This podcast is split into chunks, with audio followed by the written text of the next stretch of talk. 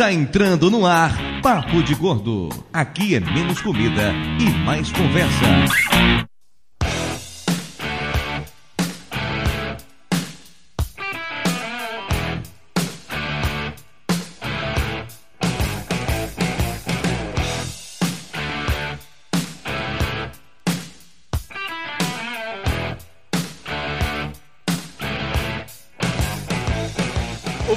Peso, univos! De São Paulo aqui é Dudu Salles. E em um mês eu fui de tuberculose pra câncer, mas no final era só pneumonia. É, a coisa foi feia.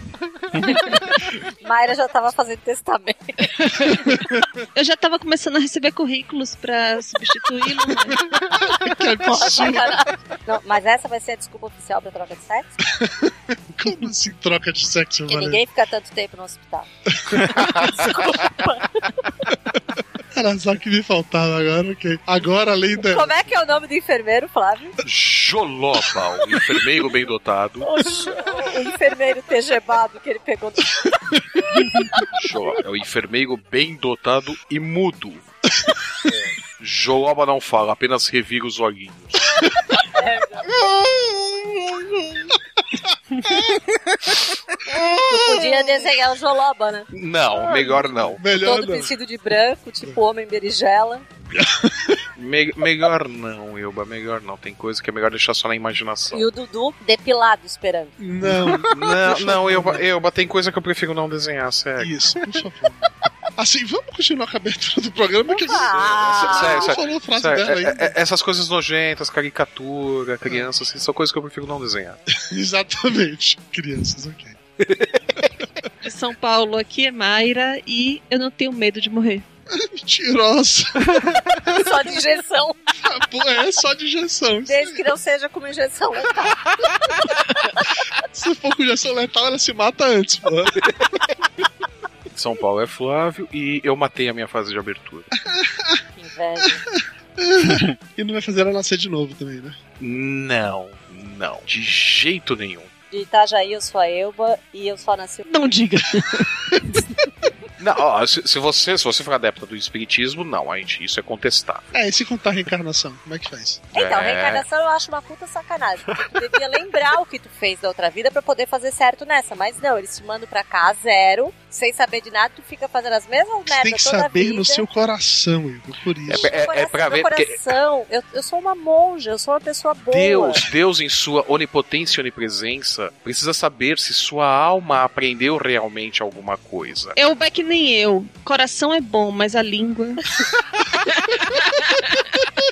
Gente, eu casei virgem. Não tem como eu não ser uma pessoa Tá bom, boa. você casou virgem, eu casei Ares. Beleza, vamos lá, continua, Júnior. Casou em setembro, né? Dia 29. De Niterói aqui é o Júnior e eu nunca vi a vida passar diante dos meus olhos, nem um túnel branco com um monte de espírito no negócio. Mas não seja por isso, a gente pode resolver isso, É. viu? Mas e os anjinhos fazendo. Nem isso, cara. Podia ter visto, daí voltar pra contar, não vi nada disso. Júnior, se, se você abrir os olhos na hora lá, facilita, viu? você ficar de olho fechado ali não ajuda, né? É nessas que o pessoal se perde e vai parar no quinto círculo do inferno, né? A gente, é só quem leu Dante, sabe? Se tu não leu, tu não vai, porque tu não vai saber chegar lá. Tem o mapa, né? Pois é, ouvintes, pessoas, estamos aqui de volta para mais um emocionante episódio do Papo de Gordo. Hoje para falar sobre um assunto extremamente relevante. Vamos abrir nossos corações e compartilhar com vocês os momentos em que nós nascemos de novo. Porque todo mundo nasceu de novo, inclusive eu, ela não quer admitir isso. Mas todo mundo nasceu de novo. Todo mundo passou por experiências traumáticas, experiências de quase morte, de apenas extremo cagaço. E é por isso Tá aí Nutella que não nos deixa mentir, né? Quando o é. Lúcio esteve na sua casa, né? Aquilo sim foi uma experiência traumática pro pobre felino. E é sobre isso que vamos falar hoje. A gatinha nem mia mais, coitada. Eu tô aqui no meu, ela só resmunga, cara. Ela suspira. Se o Lúcio for aí de novo, ela para de tomar banho. Ela fala, ah, não serve pra nada mesmo isso. É um desperdício de energia. O programa de hoje pesa 538 quilos, cruzou uma média de 107,6. Enquanto vamos tentar convencer a Nutella a continuar tomando banho, vamos pro nosso coffee break e já voltamos.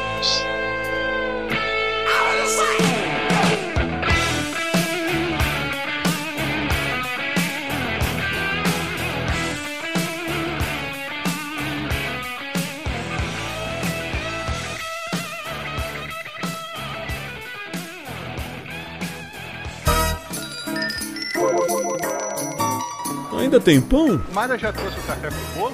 Isso é bolo de quê, hein? Passa a, a faca. Pô, por favor, me dá esse pedaço de torta aí. Pedacinho do canto, do canto. Rapaz, Dudu é tão gordo, mas tão gordo, velho, que ele foi batizado no Sil hoje. É, aquele cara é muito chato. Pão, pão tá quente? Eu quero pão quente. Você ficou sabendo do Flávio?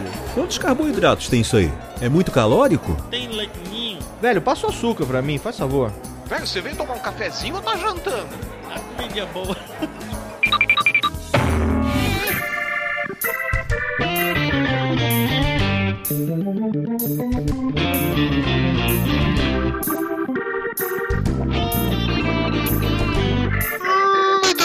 Bem, senhor Flávio Soares. Estamos aqui de volta para mais uma emocionante sessão de recados do Papo de Gordo, Coffee Break. Você tá vendo quando eu faço o Coffee Break aqui, eu lembro do nome dele? Pois é, né? Pois é. É porque tá escrito aí na tela, né? Tá aberto aí no Skype, tá dizendo ó, gravação do Coffee Break. Ah, é Coffee Break. hoje. é um Homer Simpson. Meu Você descobriu meu segredo. Meu pariu. Todas as frases que eu falo no Papo de Gordo estão num roteiro enorme na minha frente, eu vou apenas lendo. Você descobriu meu segredo, Não sacanagem. tem enorme nada, é uma cartolina, né? Pregada na parede. Porque eu sou meio cego além de tudo, né? Exatamente, todos os chavões do Papo de Gordo. olha.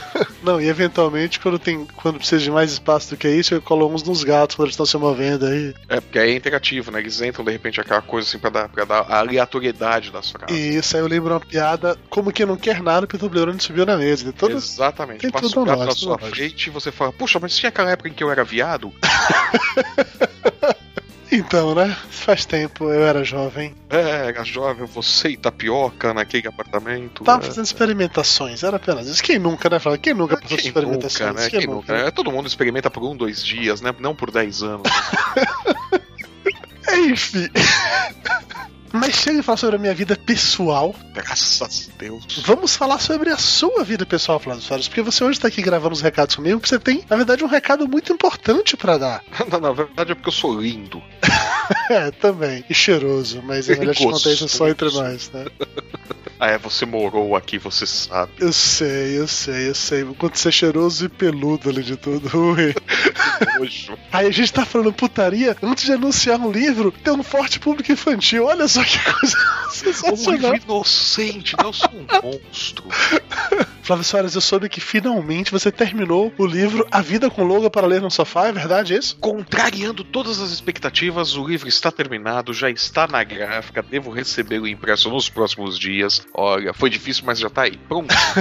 Agora para ler no sofá. 64 páginas lindonas. Olha, eu não vi ainda, mas a minha filha mais velha viu. A minha filha do meio também viu. Falou que tá ótimo, tá lindo, tá lindo demais. Não, brincadeira, com certeza deve estar muito bom, porque quando junta o cuidado do Flávio e a neurose do Lúcio, não tem como esse negócio não ter ficado legal. Tenho certeza que tá muito bom. E se você quiser comprar o livro A Vida com Logo para Ler no Sofá, você pode fazer isso agora, já, neste momento. Não perca tempo. O livro impresso está à venda na loja da Massupial Editora, também conhecido como editora do tio Lúcio, tem link aqui no post para isso. E a versão digital do livro está à venda no site Mais de Bis do nosso amigo Fabiano Dernadim, vulgo Og. E no dia 8 de, de novembro, nós vamos ter o lançamento do livro aqui na, na Comics Bookshop, lá na Alameda Jaú, 1998. Eu não lembro se nós já confirmamos o horário, mas de toda forma vai ter o link no post, com os dados direitinho, e nós vamos divulgar na, as vésperas na rede- nas redes sociais e, e informar tudo isso daí. Aproveitando, provavelmente tem muito leitor do Papo de Gordo, só um parênteses, não tá na pauta, mas eu acho importante fazer esse parênteses. Tem muito ouvinte do Papo de Gordo que colaborou com o Catarse e deve estar estranhando que vai fazer um lançamento antes de eu receber o livro impresso, tá? Pode acontecer, pode acontecer, os lançamentos vão começar antes de algumas pessoas receberem o livro impresso, porque a entrega do livro impresso vai implicar numa questão de logística que envolve inclusive o Logan assinar alguns livros. Eu não posso exigir que uma criança de, de 9 anos assine 30, 40 livros de uma vez, né? Então vai ser um processo gradual, pessoal. Vocês vão receber, o pessoal vai receber a cópia digital já imediatamente, se já não tiverem recebido, é, após essa gravação, antes desse, desse coffee break pro ar. Mas as versões impressas elas vão demorar um pouco, porque é toda uma logística. Todo mundo vai receber o livro. Quem estiver em São Paulo, depois nós vamos montar um esquema. Quem estiver em São Paulo e quiser retirar o livro impresso lá no dia do lançamento comigo, nós vamos ter uma lista, nós vamos ter uma coisa organizadinha, bonitinha. O livro vai estar lá autografado certinho, esperando a, a pessoa. Mas isso nós vamos divulgar nas redes sociais, tá? É só para deixar claro que todo mundo que colaborou no cartaz, que pegou a recompensa do, do livro impresso, vai receber o livro impresso, mas talvez não receba imediatamente. Estão acontecendo lançamentos do livro e a pessoa ah, ainda não recebeu, porque há toda essa estrutura de logística ainda. O lançamento será no dia 8 de novembro, que é um sábado, então você não tem desculpa para não aparecer por lá, para encontrar com o Flávio, com o Logan, comigo, com Mayra. O Lúcio vem? O Lúcio não vem, o Lúcio me odeia. Então, sim, encontrar comigo, com o Flávio, com a Mayra, tá bom, né? Não fiz mais que isso, na verdade. Não é, né? Camila. É, tá ótimo. A parte boa do Papo de Gordo você vai comprar se você for- no lançamento. Exatamente. Porque eu, Batapioca, Lúcio, convenhamos, é. Não, eles são só personagens recorrentes, né? Isso, precisa de é. escada, né? Isso. Exatamente isso. Todo bom humorista precisa de escada. Não que a gente seja bom humorista. Temos boas escadas. A Comics Bookshop fica bem perto da Paulista, caso você nunca tenha ido lá, fica a duas quadras da Paulista, então dá pra você tanto pegar um metrô, descer na estação Consolação se for pela linha verde, ou na estação Paulista se for pela linha amarela. É uma caminhada bem curtinha, você chega lá super de boa. E além de você ter a chance maravilhosa, sensacional, esfuziante de colocar as mãos nesse livro, você ainda pode tirar uma foto e dar um beijo na barba do tio Flávio. Olha que coisa sensacional. Olha só quem eu estaria inclusive brilhando no dia. As pessoas saberão, olha só, mas quem, quem é o Flávio Soares? É aquele ali assinando livros e brilhando. Aqui no post também tem o link para o evento oficial do Facebook com mais detalhes sobre isso. Se tiver qualquer dúvida, é só mandar e-mail ou comentar que a gente resolve isso para você. Não perca 8 de novembro na Comics Books Shop o livro A Vida com Logan para ler no sofá. Apareçam, minha gente, não me deixem só! Falando em deixar só, o momento perfeito de fazer aqui o, o link para lembrar vocês todos que estamos ainda com as inscrições abertas para a promoção Arroz de Festa no Papo de Gordo. Venha participar do último episódio do Papo de Gordo do ano com a gente. Venha ser maltratado do último episódio.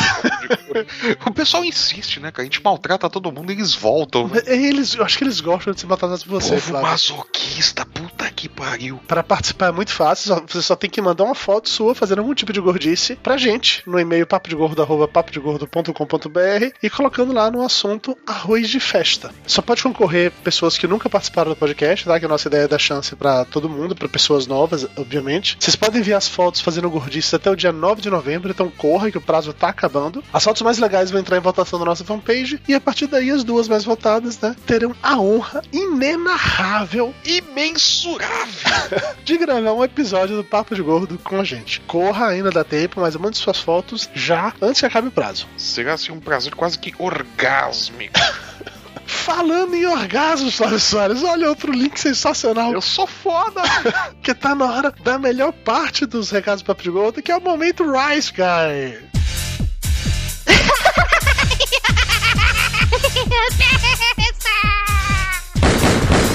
No more, Mr. Rice Guy. Vamos lá então. O momento Rice Guy, vamos ver por onde o Dudu andou pegando pulgas nos últimos seis meses, né? É, é, vale lembrar que tá acumulado aí de pelo menos junho, né? Quando começou É. a Copa foi em junho. Tá de junho Nos pra cá, tá acumulado. meses, né? Jun- Juntou a Copa, ju- juntou a peste, né? Que te- teve, né?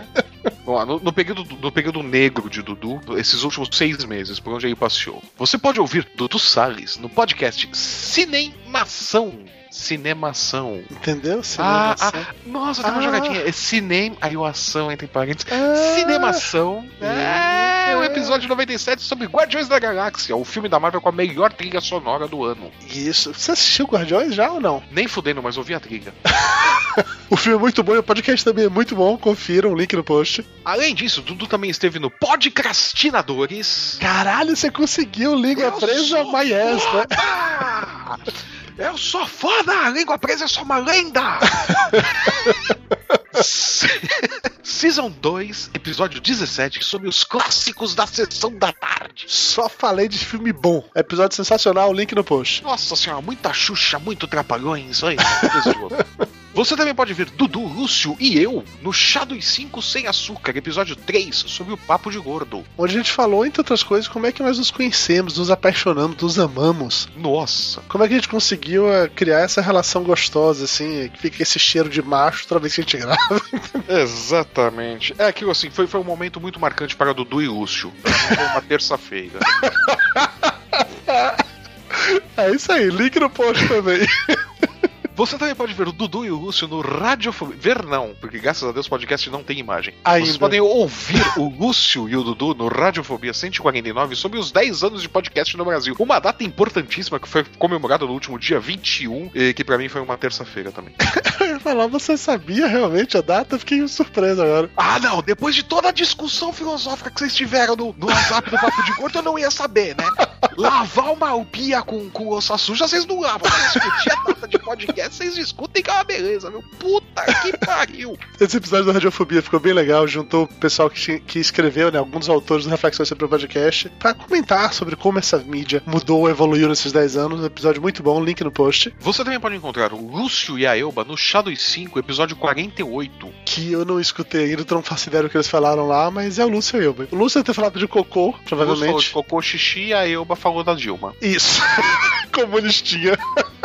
A, a, a Elba, nossa comunistinha, é, é a cota, né? Nós precisamos de um vermelhinho. Antigamente era o Conrad, como a gente expulsou o Conrad, agora eu. É, a gente tem que manter a cota dos socialistas do podcast. Não pode ser um reacionário. Ai, ai. E aí você também vai, vai poder ouvir o Dudu no Melhores do Mundo 284 falando sobre as eleições. Cara, e aí foi sensacional porque assim, o pessoal do MDM é um bando de comunistinha de faculdade, entendeu? Sabe, sabe a galera curso de comunicação, fuma maconha o tempo todo depois se comunista? Sei, sei. São É todos assim, todos eles saem assim. da comunicação vão se formar em história depois. É. V- Vão ofender. Que classe mais a gente consegue? Filosofia, filosofia. Filosofia, sociologia. sociologia, isso. Isso, todos eles. Gente, se você for de mais uma pertencer a uma dessas categorias que são facilmente ofendi- ofendidas pela ligação com o socialismo, mande um e-mail pra gente pra gente poder xingar. E aí eu fui lá porque assim, o convite foi: ah, cara, eu queria que você viesse gravar com a gente porque a gente precisa de um reaça. Porque. Todo mundo lá é comunistinha de faculdade, ou então é empadinha, né? Ou é esquerda caviar, precisava de um reaça pra, nas palavras deles, eles terem alguém pra bater. Não foi bem o que aconteceu, na verdade. Você que... apanhou muito, não? Tu já viu comunistinha de, de faculdade? Tu já viu esquerda caviar bater em alguém, rapaz? Eu sou reaça coxinha, porra, eu me garanto. Você chama seu pai, né? Qualquer coisa. Papai, aquele stalinista roubou meu tênis. Mas é isso, o episódio tá muito bom. Rice Guy completo, só com programas sensacionais. Agora chega, já estamos gravando regalo a tempo demais. Daqui a pouco fica maior do que o porra do programa inteiro. Valeu, galera. Vamos de volta para o programa agora. Vai lá, ouve lá. É, você mesmo. Vai lá ouvir o programa, porra.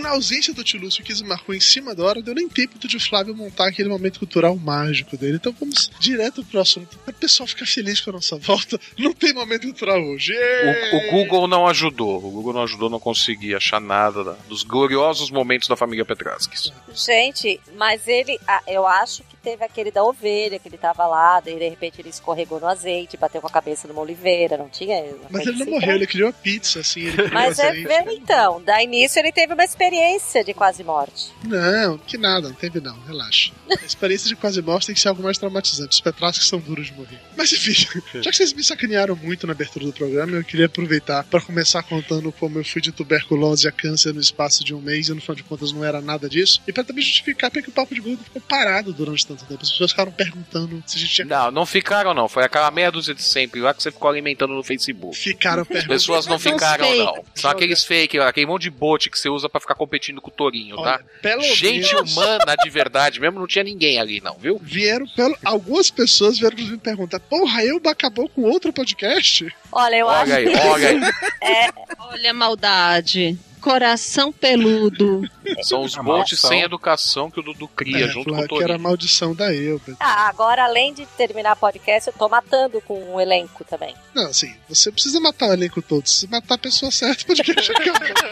Não precisa ser eu, né? É só uma pessoa, não precisa acabar com todo mundo. Mas então, assim, um resumo muito rápido do que aconteceu comigo. Passar dia dos pais em agosto na Bahia. Quando eu voltei, eu voltei me sentindo meio doente, meio febril, assim e tal. Tava achando que eu tava doente, que eu senti frio na Bahia, o que obviamente não faz sentido. Em Salvador eu senti frio, então já voltei pra cá doente. Beleza, fui no médico. E aí fizeram exames e descobriram que eu estava com sinusite. Me passaram uma cacetada de antibiótico e me mandaram pra casa. Passa-se uma semana e em vez de melhorar eu pioro. Eu volto no médico. Não, passa-se uma semana aí. Dudu, esse remédio não tá dando certo. Dudu, volta no médico. Doida. Tem que dar o tempo. Enquanto não terminar a caixa, o, o remédio não faz efeito. Você quer saber mais do que o médico? Aposto que teve uma. Essa teve. Essa teve. Você quer saber mais do que o médico? Fez residência. Estudou 5, 6 anos. Foi enrabado na sala de cirurgia. Você quer saber mais que o médico? Então, daí, passada essa uma semana, como o Mayra relatou aqui, eu voltei no médico. E é o segundo médico que me examinou. Você não voltou ao médico. Você passou muito mal numa noite de durante o fim de semana. Não, isso foi na terceira vez que eu voltei. A segunda vez eu não passei muito mal. Na segunda vez eu não tava nem ainda com catarro pra caramba, eu tava só. Olha que Nossa, coisa boa de Sem- falar. sem- Sem detalhe, sem Pois detalhes. é, eu tava tentando fazer uma versão resumida pra ficar menos nojenta, porque a Mas mesmo é assim não precisa falar catarro. Ah, tá, como é que eu vou chamar de se não é catarro? cresceu- Muco? Muco, tá bom, vou chamar de muco, beleza. Então eu não estava nem com muco ainda nessa. Ai, comuco, moça boba. Que pouco. Nossa. Aí eu sei que depois de uma semana eu voltei na emergência lá no hospital pra me atender, o médico me atendeu. Ele deu a entender que o primeiro médico tinha feito bobagem, que tinha passado remédios errados. Eu quero ver ele falar isso na cara Todo do primeiro médico médico. fala isso. Mas o diagnóstico era o mesmo. Sinusite me manda de volta pra casa tomando remédio. Trocou o antibiótico e ainda passou um anti-inflamatório. Enquanto eu tava tomando anti-inflamatório, eu realmente melhorei. Porque o anti-inflamatório tava escondendo a minha febre. No momento que o anti-inflamatório acabou, aí foi um final de semana que eu despenquei mesmo, fiquei mal. Aí eu já estava repleto de muco. Tá bom, meu Valendo? Eu estava cuspindo um muco preto, nojento, escuro, assim. Pedaços do pulmão voavam. Você, amigo ouvinte, que toma sua cerveja preta neste momento. Imagina, era mais ou menos assim. Sabe aquela espuma da cerveja preta? Era mais ou menos assim. Jesus. Pense nisso na hora que você tiver tomar uma cerveja preta. E aí eu voltei no hospital. Malzebiga, um beijo no coração. Mais um anunciante perdido. Eu voltei no hospital mais uma vez. Aí o médico foi me atender dessa vez. Eu contei pra ele a história toda e falei assim: eu preciso que você descubra o que é que eu tenho, porque não dá. Duas semanas eu tô mal e tal. Aí ele faz uma nova leva de exame, tira um novo raio-x do meu pulmão. Na hora que ele olha o raio-x, ele fala assim: olha, eu acho que você tá com tuberculose. Aí da tela azul. Total, total. Na minha cabeça, automaticamente eu lembrei de todas as minhas aulas de literatura. Meu Deus, estou tísico. Voltei à segunda geração romântica. e de todos os escritores e poetas que morreram de tuberculose. E, e, assim, não adiantava. E olha que você não é nem genial quando escreve. Não, o Flávio falou pra mim, porra, você tá com tuberculose, aproveita e faz uns poemas aí. pelo. É, baixou o Cazuza. Não, e assim, nem me ocorreu o fato de que normalmente quem morre de tuberculose é porque está fraco, tá tísico, eu sou um cara forte, malhado, bonitão. Eu não tinha que correr se realmente a tuberculose me matar, não tinha esse risco. Mas eu fiquei mal. Mas quase abriu uma banda de pagode pra ficar igual o Tiaguinho. Ah, o Thiaguinho tem tuberculose também, é verdade. Não, mas eu fiquei mal. Eu mandei mensagem pra Mayra e pra, pra minha família avisando que eu tava no hospital, que queriam me internar, que tava suspeito de tuberculose. Me colocaram num quarto isolado que ninguém podia entrar, assim, só Olha. com máscara, pra ver um Não era ebola? pessoas. Cara, era uma parada meio ebola, eu era tenso o negócio. As pessoas só chegavam perto de mim com máscara, tinha que lavar a mão com álcool antes e depois. Isso é uma coisa meio sinistra. Mas isso é um procedimento padrão. Era né? legal, né? Ver chegar assim. Eu cheguei lá no hospital, tinha um gordo chorando, chorando, Feito uma menininha. porque eu vou morrer. Eu chorei mesmo. Não, não vou mentir pra você que eu chorei. Sacanagem, tu não tem filmado isso. Eu chorei. Na- na- no lance da tuberculose eu chorei porque eu fiquei Ah, o do câncer tu não chorou. Chorei Só o da- mais. Ah, Chorei mais, mais. ainda. Chorei não, mais. A, a parte do câncer é mais É, quando a gente divertida. chega no câncer, o negócio é mais. A Mayra dá um apoio. A da tuberculose, eu, eu Eu fiquei. dou apoio, Elba? Porque fui eu que tive que segurar a mão da É criança, né? Te vingasse daquela história da injeção que ele contou. A parte da tuberculose foi tensa, foi, mas assim, eu já tinha esperança de me curar. Porque eu tinha assistido faz pouco tempo o filme lá do, do Gonzaguinha Gonzaguinha, eu soube que o Gonzaguinha teve tuberculose e se curou. Se ele se curou, eu também podia me curar, entendeu? Então eu tinha esperança Ah, sei. em relação a isso. Meu ídolo, meu mundo. Não, eu nem sou muito fã dele, eu sou fã do Gonzagão, na verdade. Mas enfim, isso eu já estou divagando, tentando ver uma coisa com outra. O ponto é que tuberculose eu sabia que era uma parada tensa, difícil, mas eu achava que eu podia me curar. Então eu não sofri tanto assim. Aí fiquei E uma semana. aí eu carinhosamente disse que ele estava radioativo, porque todo mundo tinha medo de chegar perto dele. Os médicos tinham medo de chegar perto dele, as enfermeiras tinham medo de chegar Não, não tinha medo. Todo mundo chegava perto Um mas com a- receio. mas com a máscara na cara. É, digamos que o avental, as luvas, a máscara, a cara Cara, de o nojo. avental foi Não. só na, na, na hora do câncer. Ah, não, não, mas, mas, mas a, mas a cara de nojo não era por causa da doença. É verdade, Eu ia falar é verdade. isso, né, cara? Não, não era a doença, era aquele pijaminha e o cofrinho ali. Eu, eu não ganho. É verdade que tinha um médico isso. que cutucava ele com uma vara de longe da. fora da sala. O pessoal, na, na hora de, dar- na hora de dar Posso comida, escutar? ele- na hora de dar comida, eles passavam assim por baixo da porta, né? Empurrava assim. Bom, empurrava era a assim, lavagem né? ali. É, ele virou o trote dos residentes. Quem vai dar banho no seu Dudu hoje? Não, foi nada disso. isso Não. aqui é um hospital católico, caralho. Durante a, a- semana que eu fiquei internado lá, fizeram um monte de exames pra poder saber se eu tava com tuberculose ou não. Todos os exames pra tuberculose deram negativo, mas eu tava Fizeram com... garganta profunda dele. Foi. Fizeram, fizeram. Porra, Pra aspirar. Senhor Dudu, chupe isso. Agora sopra, seu Não, o pior é que a parada, a parada do, do Garganta Profunda foi assustadora. Pelo seguinte, Imagina pra linda Lovelace como é que não foi. eu tive que fazer o tal do exame, a broncoscopia, que é examinar meu pulmão e tal, via laparoscopia, vídeo laparoscopia e tal, beleza. Aí foram me buscar lá no quarto pra me levar pro centro cirúrgico, que é feito no centro cirúrgico. Ok, levam lá na maca, me levando até lá, me deixam na antessala esperando, eu tô lá parado, tranquilo, esperando o momento de me levar pra dentro da sala de cirurgia, que é um procedimento cirúrgico, caso precise abrir, alguma coisa assim. E aí um cara lá do centro cirúrgico chega perto de mim e fala assim: Seu Everaldo? Falei, não, é Eduardo. ah, o senhor tá aqui pra operar o ombro, né? Eu falei, não, eu tô aqui pra fazer uma broncoscopia e você agora me deixou com muito medo. A sorte que tu tava acordado. Não, o pior é que esse, esse rapaz fala assim: peraí, o senhor é endoscopia, o senhor overall. Ah, meu Deus, estão trocando o sexo da pessoa errada.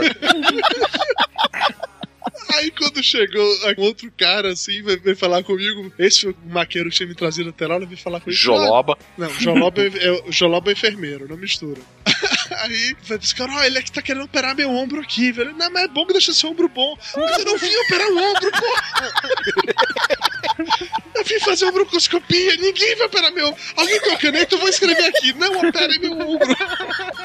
Você tá zoando, mas o Fred, quando ele ficou internado com aquele aquele problema do dedo, ele teve que anotar, né, no, no braço, né? Para o pessoal não operar o, o braço. É, Não, é, não, ele teve que anotar no braço a medicação, porque estavam dando medicação errada pra ele. Estavam indo dar medicação errada e teve que ele escreveu, acho. Fez alguma coisa. Ele fez alguma coisa pra, pra identificar o que, que era a medicação dele, pros caras não fazerem merda. Fazerem merda. É, é justo, cara, é justo. Aí assim, eu fiz os exames e tal, nada deu é, tuberculose, todos os tuberculose deram negativo. Eu tava com abscesso no pulmão, que é uma mega inflamação no pulmão, segundo me disse tapioca, é por conta de bactéria, uma bactéria entrou lá e infeccionou e é isso. Nada que pudesse ser feito pra evitar. Tu não teve nem capacidade pra ter uma virose? Não, foi mais sério que isso. Foi uma parada mais tensa. Virose, eu tava torcendo que fosse virose que eu estaria, sei lá, liberado em quatro dias, mas não foi. E aí, quando eu cheguei no hospital, assim, eu só fui. A minha febre só foi ceder, acho que no terceiro ou quarto dia. Depois que eles mudaram o antibiótico pela segunda vez. Os dois primeiros antibióticos não deram conta. Quando mudou pro antibiótico seguinte, aí sim, aí consegui equilibrar, fiquei melhor e tal. Eles fizeram. botaram um catéter no meu braço e me deram. Um beijo. Também, mas não, me deixaram de home care, que eu fui pra casa, porque eu tinha que ficar mais 20 dias tomando É aí que. Jolobo passou a vir em casa. Opa!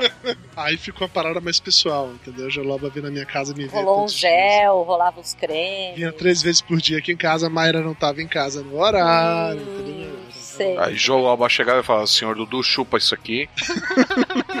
Não, aí fiquei com. tava com no É, seu Dudu, é pra pôr na boca mesmo. Isso aí. E o enfermeiro vinha aqui em casa três vezes por dia pra poder aplicar o remédio em mim. Sem nenhum duplo Sei. sentido. Oi. Era, mas era remédio geral? Não, Como é não, não. Era. era... Retal mesmo. O catéter ficava assim, mais ou menos onde? O catéter ficava no meu braço. E Sei. a medicação Um só seria deles. intravenosa. Eu até perguntei pro médico se não podia ficar tomando antibiótico de comprimido pra poder ficar com catéter. Ele falou que não, que esse antibiótico funcionou comigo. Foi o único que havia funcionado comigo. Só existe na versão. Um no mundo era um comprimido só fabricado a cada 10 anos. Sei que esse eu tô tinha que tomar de 8 em 8 horas intravenoso. E conversando com o enfermeiro, eu descobri que cada ampola daquele antibiótico que eu tomava custava aproximadamente 100 reais. Aí eu fiquei muito feliz que o plano de saúde pagou tudo, porque senão eu estaria muito fodido. Sinceramente. Daí, eu já tava, sei lá, com 10 dias, 15 dias, talvez, tomando remédio em casa. Tudo parecia ir bem. Quando de uma hora pra outra, não mais que de repente. Tcharam! a minha febre volta, começa a sentir febre de novo. E aparecem os dois caroços inchados embaixo do meu pescoço. Oi. Aí você vira pra Joloba e pergunta: Joloba, o que é isso? Aí com aquela cara de sono, né? Se descobre assim, fala, faço a menor ideia. e volta a dormir, né? Os meus gânglios, segundo me falou Vinícius Tapioca, estavam inchados. Também, segundo fiquei sabendo depois, os gânglios inchados indicam que tem alguma infecção em você. Isso é o seu corpo se defendendo da infecção. Mas pra mim eram basicamente dois caroços enormes embaixo do pescoço, inchados e doendo. E a febre voltou. Eu não conseguia acreditar que eu tava doente ainda. Eu falei, caralho, eu tô tomando antibiótico há 20 dias, não é possível que ele esteja com febre, não faz sentido. tô, tô com a garganta fudida há 15. É, mas você não tá tomando antibiótico, eu tava. E era um antibiótico forte e tal. Enfim. É, não queira ter uma doença maior que a dele, Flávio. É, não, não, só tô, só tô dizendo. Faz favor. Eu, só, eu, tô, eu tô há três semanas com a garganta fudida, tá Vamos se respeitar. acontece. Pode até ter doença maior que a minha, mas um enfermeiro.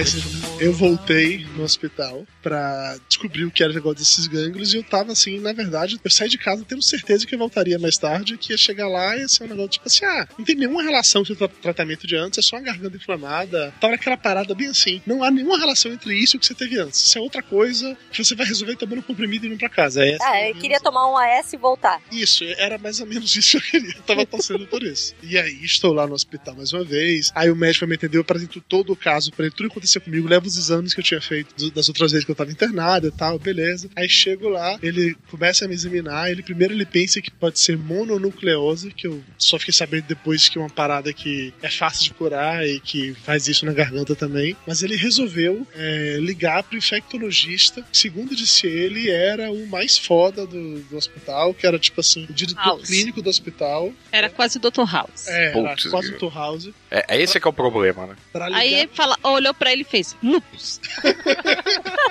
O- Olhou pra ele e falou: Ah, você está com a doença da mosca juga-juga. O tratamento é você ficar deitado embaixo daquele negão ali. Ah, Cara, e assim, deve ter sido uma parada bem no House, porque o filho da puta infectologista nem desceu pra me ver, tá? Simplesmente ele mandou um recado pro, pra esse médico. Sua lenda já tinha corrido no hospital todo. Eu falo, olha, é o seu doutor. Mas nem fudendo que eu vou lá olhar pra esse cara.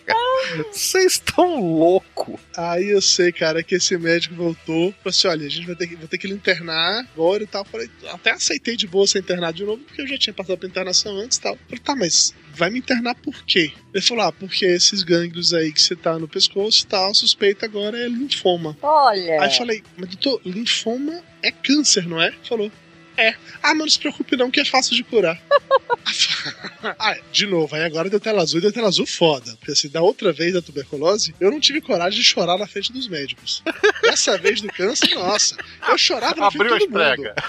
De todo mundo. De todo Não, mundo. chorou, a pressão subiu. Ah, aí que deu tá. Quase morreu, quase morreu. Eu antes fiquei, eu ver. fiquei realmente em estado de choque, sacou? Aí me levaram lá pra um. Que, que é tipo uma sala de, de triagem, de, de internação na emergência, antes de liberar um leito lá em cima. Me levaram pra lá pra ficar esperando liberar um leito. Aí foram me examinar, tirar pressão, fazer eletro e tal. E aí eu tava com os meus sinais vitais todos alterados. A pressão subiu, tava com taquicardia, porque algum filho da puta a dizer que eu tava com câncer. É claro que tava com os sinais vitais alterados. E aí, por conta dos sinais vitais alterados, esse mesmo filho da puta resolveu que tinha que me internar na UTI, porque eu claramente tava com meus sinais vitais alterados. Então tinha que ir na UTI pra deixar monitorando.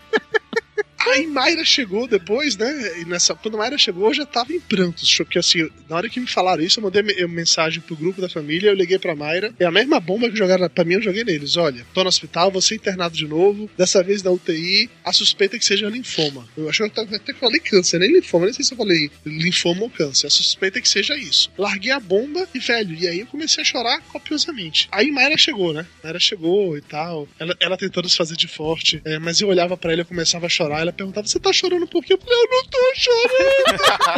eu não tô chorando. Puta que pariu, cara. Chorando, eu só tô olhando pra você. eu tô super bem. Me traz uma foto do Tom Gregori. eu quero uma foto do Tom Gregori. Puta que pariu. Como eu gosto daquele gato.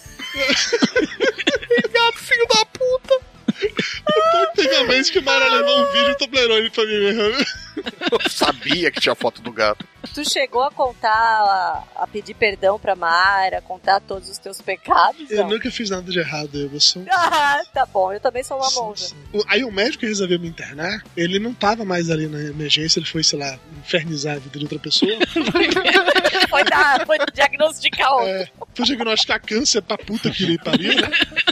Aí quem tava lá ainda era o cara que era responsável pela emergência. Só que o filho da puta era a cara do Léo Lopes do Radiofobia. Você sabia que não podia dar certo. Então eu e Mara, a gente olhava pra cara dele quando a gente fazia alguma pergunta, ele começava a falar, a gente fala, bicho, vai gravar podcast. tu não sabe nada disso não, vai gravar podcast. Vai editar Nerdcast, não sabe o que Não, você tá o bom falando. foi assim: a senhora tá preocupada porque ele vai para UTI? Não fique, não. Se ele tivesse indo pro show de rock, se, tiver no- se, se tivesse indo pro interior do Mato Grosso, se tivesse indo pra correr uma maratona, você podia ficar preocupado, porque aí os sinais vitais dele estão ruins, não sei o que, então. Podia ter algum risco. Mas na UTI, o lugar mais seguro da face da Terra? Eu olhava assim, filho da puta, meu pai morreu na UTI. Cara, sério, ele era o Léo Lopes. Dava vontade de começar a, a falar com o Léo fala com o Lhes no final, saca? Vá se fuder, Lhes! Ai, Velho, que, que coisa irritante aquele cara. Não, muito bom. E ele explicando, ele, ele passou pelo menos eh, uns 10 minutos enumerando lugares que representariam um risco para do, do que UTI, né? mais do que a UTI. E que a UTI era maravilhoso porque ficaria sendo monitorado 24 horas por dia. Como se isso fosse uma Pois coisa é. ótima, né? Olha, você vai monitorar 24 horas por dia, uhul! Ah, se tu morresse, alguém ia Ia saber. logo, É, Eu claro. percebi imediatamente. Olha, ele morreu. Olha acho só, tá- deu linha. Ai, mãe. Mas enfim, em um dado momento liberaram o leito e eu subi pra UTI. Mayra foi junto comigo, eu continuava chorando. Na hora de subir pra UTI, falaram que eu tinha que tirar minha aliança. Eu não queria tirar minha aliança, porque era o último resquício de dignidade que eu tinha, era a aliança na. É porque as pregas já tinham ido. Já tinha. Não, o Joloba já tinha visitado ele daquela semana. Lembra que era a minha segunda internação, né? Então o Joloba já era amigo antigo, já, já não tinha nada. É, Joloba já tinha andado naquelas carnes. Não precisava mais nem pagar jantar. Ah, o Joloba já chegava rasgando mesmo. Quando. tô, inclusive, tô sem sentar direito até hoje.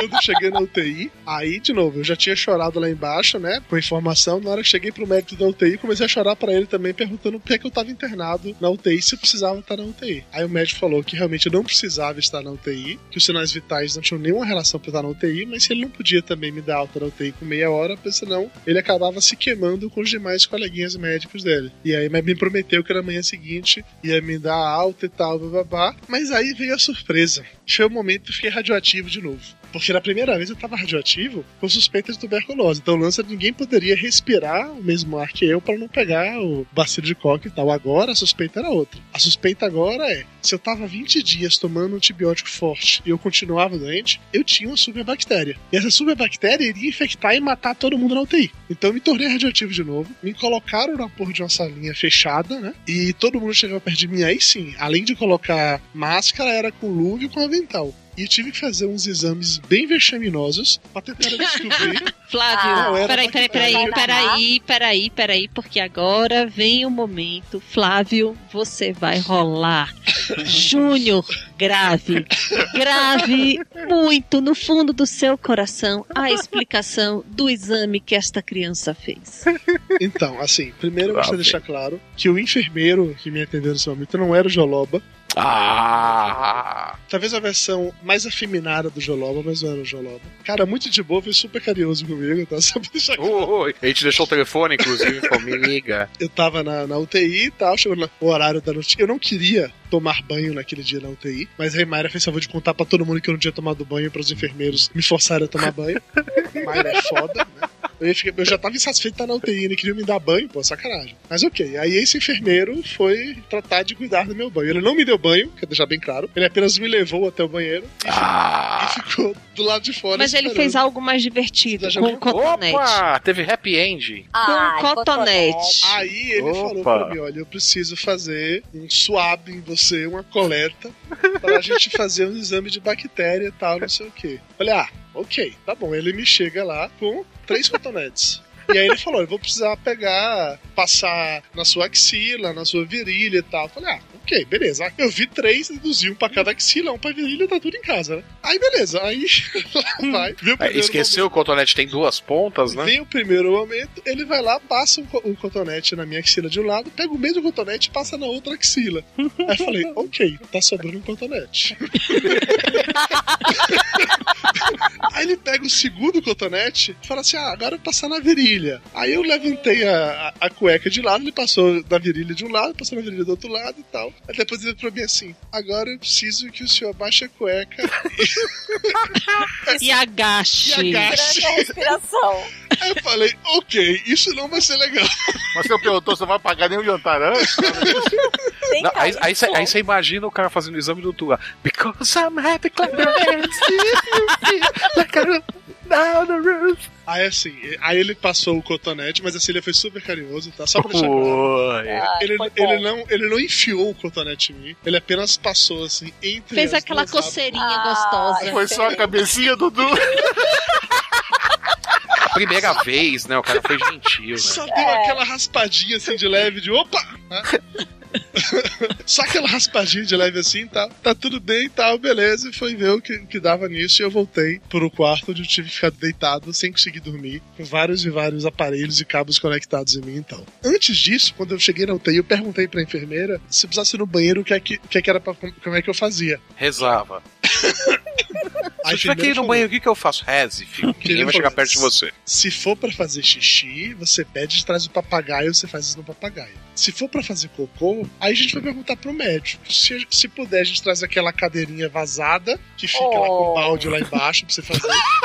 Ou então, É, é só a dignidade do ser humano. então, Imagina, imagina o jumbo cagando de manhã naquilo lá, né? Pá! Quem pagou o pau de quando na UTI? né? O pessoal do coma acordando assim, falando: Meu Deus do céu, mas o que que é isso? Mas não é comida de hospital que esse filho da puta tá comendo? Vocês deram o quê pra ele? ou então traz uma bacia e aí bota embaixo de mim na cama, deitado mesmo, pra eu poder fazer lá. Aí eu falei, caralho, mas nem fudendo que eu vou fazer nenhuma das coisas. Falei- Aí eu falei, eu preciso sair da UTI antes da vontade de fazer cocô, senão fudeu, porque não vai rolar o negócio de maneira nenhuma. Tanto é que à noite, quando for levar o jantar pra mim, Não eu comeu. não comi quase nada. Tipo assim, eu tomei um copo de suco, um pedacinho da carne e larguei o prato inteiro. Quando levaram o café da manhã pra mim na manhã seguinte, eu não comi nada também. Tipo, eu só bebi o, o, o suco, alguma coisa assim, porque eu tava, mas literalmente me cagando de medo de precisar me cagar na UTI. saca? Mas no meio da noite eu dei vontade de ir no banheiro pra fazer xixi. Aí eu parei, olhei em volta assim, né? Falei, caralho, eu não vou. Não há dignidade nenhuma no universo em você pedir pra trazerem um, aquela paradinha lá que se chama de papagaio, que é um negócio muito bizarro. Você enfiar seu pinto ali dentro, fazer xixi ali enquanto a pessoa fica parada, eles esperando. Se for o caso, também segurando no negócio. Mas aí falei, não, eu vou ser rebelde. Apesar de eu estar na UTI com aquelas abas da cama levantadas pra eu não ter como sair e cheio de cabos conectados, eu já tinha visto quais eram os cabos, qual era o processo de conectar e desconectar. Desconectei todos os meus cabos, baixei a aba da cama e fui andando de boa até o banheiro. Assim, saí do quarto caminhando como se fosse a coisa mais natural do mundo, de bunda de fora, né? Tô com aquela, aquela camisola de bunda de fora, isso é a coisa mais natural do mundo. Aí, Flávio, e você reclamando do cofrinho? Pois é, imagina o hospital inteiro reclamando. Depois eu entendo que foi tratado que nem bicho. Mas lá, o problema é que não foi só o cofrinho, né? Porque o aventalzinho é aberto completamente atrás. Não, foi- foi- foi- a visão foi total, né? Eu tô falando, o pe- o pessoal que tava em coma acordou lá na UTI, né? Falou, puta que pariu. Mas não se pode nem ficar em coma em paz, né? Aí eu entrei no banheiro pra fazer meu xixi divertido. Na hora que eu saio do banheiro, tem três enfermeiros na porta com cara de desesperado. O que é que você tá fazendo aqui? Você não podia ter levantado da cama. Aí, mais uma vez, eu usei a cartão de que eu não precisava Tipo estar na assim, UTI. você tá com superbactéria, você saiu andando pelo meio da UTI contaminando todo mundo. Você sabe quantas pessoas você condenou, seu monstro? Você tá vendo aquela senhorinha ali? Ela ia ter alta hoje. Ia ter Ia alta. ter alta. Por sua culpa, ela vai ficar aqui até sabe-se lá Deus quando. Ela vai passar o Natal aqui. Por sua culpa, ela, jamais verá os netos de novo. Aí eu sei que o, dia amanheceu e tal, e vieram os médicos, tanto o médico da UTI quanto uma, a, a médica infectologista foi que ficou me atendendo. E mais uma vez eu chorei. Chorei pros dois, pelo amor de Deus, me tira da UTI. Eu não posso estar na UTI, eu não aguento mais, não mando pro quarto, chorei. Chorei pra um, na hora que ele foi embora, aí eu puxei as lágrimas e chorei de novo pra outra, entendeu? Mas fiz, fiz aquele ato. Troféu Glória Pires de interpretação.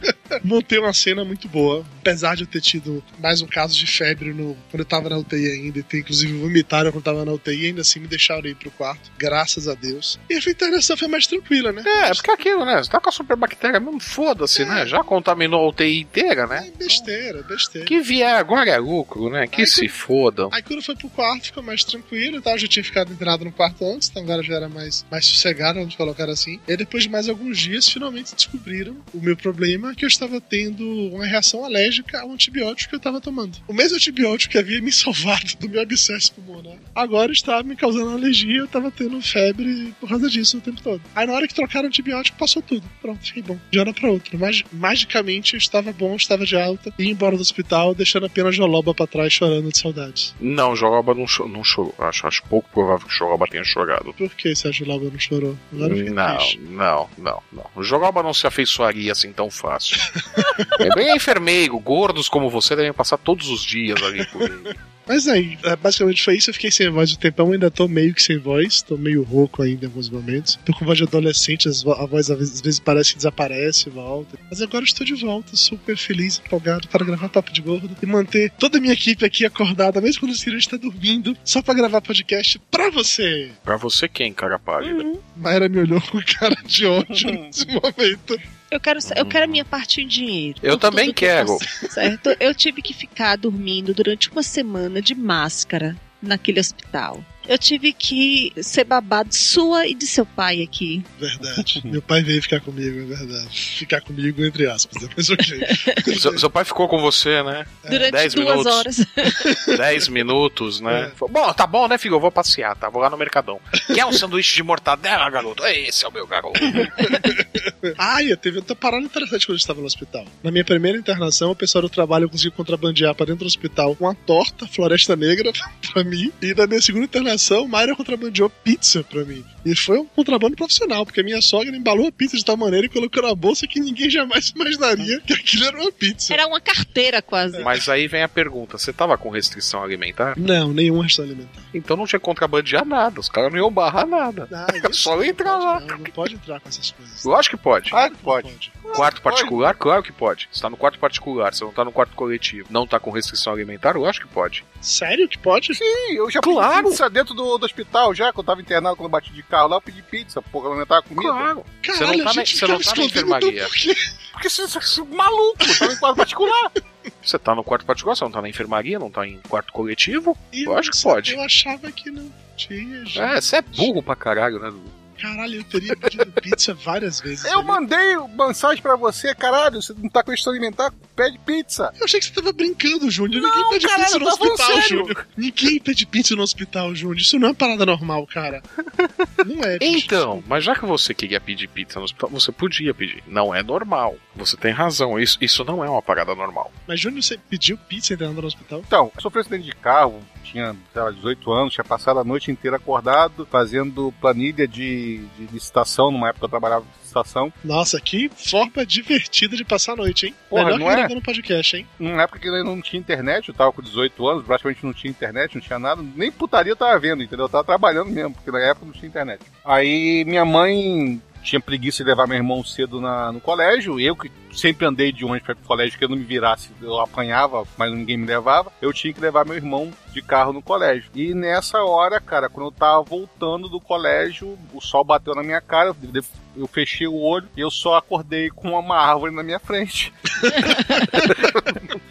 e porque você sabe meu tamanho, né? Eu sou uma pessoa pequenininha, dentro de um pátio. É, Uhum. mesmo com cinto de segurança, a minha cabeça passou por dentro do vidro do, para-brisa, né? Nossa. É, te tiraram de lá de dentro com um abridor de lata, né, cara? Não, porque a batida eu não tava tão rápido assim. Eu nunca, nunca fui piloto de prova, ainda mais eu tava bem cansado, não tava correndo. Devia estar uns 60, 70 km por hora. Mas eu entortei o volante com a mão e, e bati a cabeça, a cabeça no, no para-brisa e abri um, bura- um certo buraco no para-brisa. Aí. A cabeça não, porque ela é dura demais. Né? É, a cabeça não quebrou, não aconteceu nada com a cabeça. Mas os médicos ficaram com frescura, dizendo que podia ter isso, podia ter aquilo no caso da cabeça, e deixaram, e tinha um plano de saúde que cobrisse, né? Me deixaram internado lá de observação durante dois dias, né? 48 horas, lá me fizeram fazer tomografia, 200 mil exames, etc e tal. E um, um filho da puta do ortopedista, porque eu quebrei o menor osso da mão com a batida e entortar o volante com a mão, eu quebrei o menor osso do- da mão direita. Pera, deixa eu fazer uma pergunta rapidinho. Você falou que você entortou o volante com a mão. Tipo assim, você entortou o impacto ou você entortou ele pra sair? Porra, até o volante na minha frente. Você Não. entortou, levantou e foi embora. Eu, tava, eu dormi segurando o volante. Eu calculo que com a força da batida, eu continuei segurando o volante, então eu segurei o volante pro meu peito não ir no volante, entendeu? Entendi. Então, nessa a batida e a, por causa da árvore, né? Você tava, sei lá, 60 km por hora, de repente você ficou a zero, porque Sim, sim, a árvore versus palho, o palho sempre vai perder. Sim. Quando eu acordei, eu tava é, com a cabeça num para-brisa, né? E o volante totalmente torto, cara. Virou tipo, sabe o volante da super máquina? Virou. Ele virou ao contrário assim e ficou meio um U. Então, calculo Nossa. que tenha sido na hora da batida, eu segurei no braço o volante. E por causa de segurar esse, esse volante na mão, o, o osso que fica perto do dedão, né? Que é um dos menores ossos da mão que fica ali perto do punho, ele esfacelou. E o, o cara falou assim: olha, na, no melhor das hipóteses, você vai ter 60% da movimentação na mão direita sua. Nossa! É, não, é, tipo assim, só tem médico filho da puta nesse mundo, bicho. Imagina se falei, fosse o maior osso. É, porque exatamente é o osso que faz o dedão, né, fazer a função de pinça, mover pra cima, mover pra baixo, etc e tal. Então ele falou que você vai, praticamente você vai ficar só com os seus dedos e o seu dedão vai ficar parado. Você imagina seu dedão sem poder fazer nada. A, a, a perda de mobilidade que você vai ter de, de Você Não vai poder polegar, fazer joinha. Vai perder Vai o joinha. citou. Vai, vai- voltar. no celular. Não, vai voltar pra árvore e jogar merda nas pessoas. Exatamente. Vai, vai regredir até, até voltar pra árvore. É isso aí. Tem jeito. Aí eu passei dois dias no hospital com essa, essa coisa na minha cabeça. Porra, perdi minha mão, estraguei minha vida, porra, tá que pariu. etc, Que nada, etc. se aposentava e virava presidente. Não, já perdeu o dedo. É, tinha que perder o É. dedo, não Perdeu o dedo inteiro. Mas ia ficar, ia ser aposentado por invalidez. Não, não, ti- não, não tinha que perder, tinha que ser aposentado por invalidez, exatamente. Mas acabou que no final da história não perdi movimento quase nenhum. Perdi um pouquinho de esticar, etc. e tal, Ele só continua doendo para resto da minha vida, mas como qualquer fratura, eu já ciente de várias fraturas que eu já tive já, é, continuam doendo. E quando eu ficar mais velho, eu devo estar fudido. Mas por enquanto tá tudo funcionando. Tá, mas eu quero saber o lance da pizza no hospital. Então, isso eu já tava namorando com o Virgínio nessa época já. Você e tava internado há quanto tempo? tava no primeiro dia, cara. Caralho, Júnior. Olha só, eu já te contei que eu bati 6 horas da manhã, né? Aham. Ah, Então, eu fiquei por causa da batida, não sei o que, aquilo outro, você não pode comer. Acabou que eu só fui comer de noite. Isso, Virgínia já tinha contrabandeado já é, bolo suíço, etc e tal, etc e tal. Pra, É, pra- pra poder- coxinha. É, essas coisas tudo, porque quando liberou pra comer, eu consegui comer alguma coisa. Quando veio a janta, cara, não, não, aquilo não era comida de jeito, entendeu? Eu não daria aquilo pro meu cachorro e eu não considero tanto meu cachorro assim. Falei, cara, eu, eu tô. Eu perguntei, tô com alguma restrição? Tava com um soro no braço, né? Mas eu tô com alguma restrição alimentar? Não, não tá. Falei, ok, pizza. É, pizzaria aqui em Niterói mesmo, eu sabia o telefone das pizzarias aqui de Niterói. Liguei É um pizza. É, com certeza. Ele sabe decora o telefone das pizzas. Melhor, na época eu tinha um caderninho de telefone. Não, eu, eu imagino, é um motoboy chegando no, no hospital com a É. pizza na mão. Isso que eu imagino. Passando pelo corredor com a pizza na mão. Não, o bom é assim, passa pelo ponto-socorro, um tosse em cima. É. Não. Aí o que Chega limpo. aí o que você faz? Você manda a pessoa, no caso, foi minha acompanhante lá, foi a Virgínia, manda a pessoa lá pra baixo, ó, entrega na portaria. Quando a pizza chegou, ela chegou, pegou, pagou e subiu com a pizza. Ela entrou no elevador, cara segurando a pizza, passou pelo andar inteiro até chegar no quarto. Cara, era mais saudável que a comida que tava lá pra mim comer. Eu não tenho dúvida. E é por isso que quando você falou do negócio de comida, eu falei, cara, pede uma pizza. E eu achei que você tava brincando, velho. Jamais e você passou esse tempo todo comendo aquela comida horrorosa no hospital. Foi, Meu foi, Deus do passei. céu. Inclusive, eu emagreci, perdi 10 quilos. nessa- Ó, nessa coisa boa, né? Sério? Nesse período de, de um mês e meio que, entre que eu tava doente e que eu tava internado, eu perdi 10 quilos. Eu tô com minha, minha calça tá caindo. Eu- quando eu solto o cinto, a calça cai. Ah, mas 10. você, mas você recupera rapidinho. É, eu sei, eu sei. Em uma semana. né? Cara, se eu vencer a gastroplastia, eu vou vencer Sim, isso. sim. É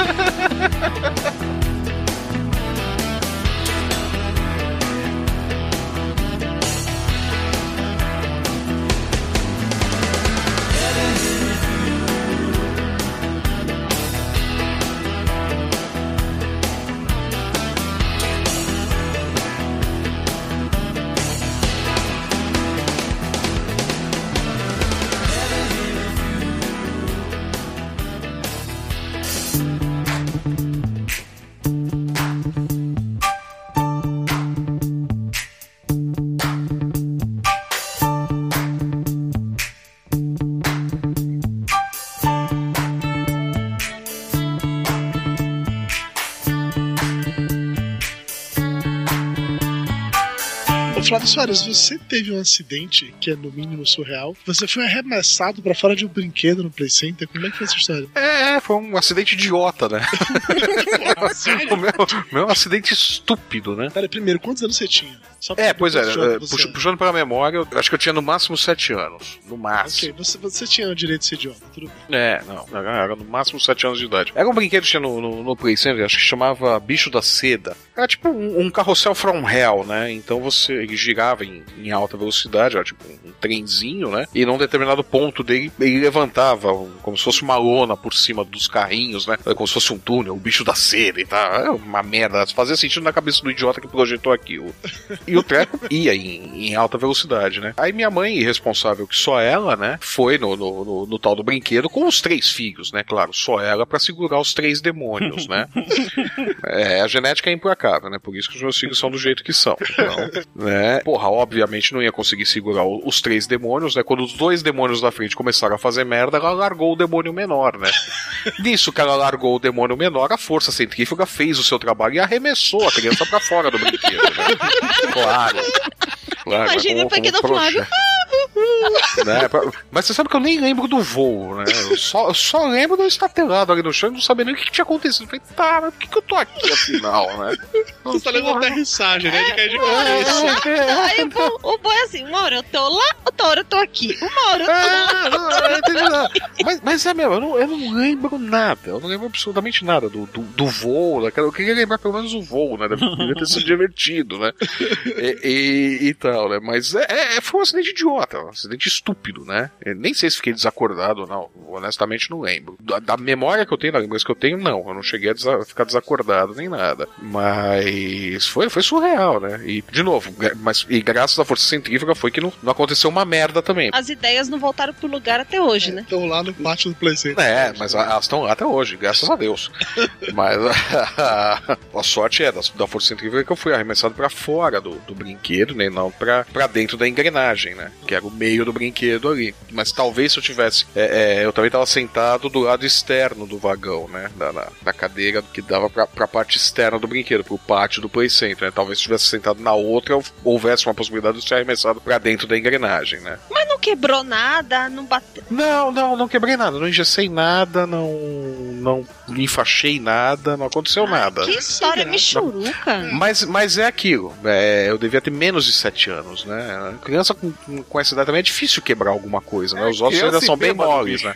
É, isso aí, é isso aí. É, e- criança, criança com essa idade, e criança com essa idade, os ossos ainda são mais moles, né? Então é mais difícil quebrar mesmo, né? Quando eu tinha essa mesma idade aí, sei lá, no máximo 10 anos, tava na fazenda do, do meu avô, a fazenda Magnólia, andando de cavalo, eu, mais um primo meu que era 3 anos mais velho que eu, e mais algumas pessoas também, todo mundo mais velho. E alguém resolveu, ah, vamos andar de cavalo no meio da mata. Eu falei, vamos, né? Eu sou idiota, claro, porque não, todo mundo tá indo, eu vou também. O pessoal ia andando no meio da mata, tinha uns, momentos tinha uns galhos, você tirava a porra do galho, empurrava com a mão e passava e tal. Só que eu tava feito um idiota, é, maravilhado, olhando em volta pra mata, assim, nossa, olha que legal. Eu tô aqui andando de cavalo com os adultos no meio da mata e tal, que legal, que legal, que legal. Eu não vi que o um adulto passou na minha frente na cavalo, ele empurrou um galho assim pra frente e soltou. Eu não vi, cara, eu não vi, porque eu sou idiota. E esse Você é galho uma veio- besta. veio diretamente na minha cara. Eu só tive, sei lá, o reflexo de me jogar um pouco pro lado, mas passou um, um mega pedaço de madeira, um espinho, sei lá, mas passou raspando no meu olho, que rasgou o meu rosto, mas foi quase, quase, quase, quase que fura meu olho. Eu ficaria cego naquele momento. Não fiquei peões da guarda, é realmente bom, velho. Você tá doido. Mara já teve algum acidente assim quando era criança?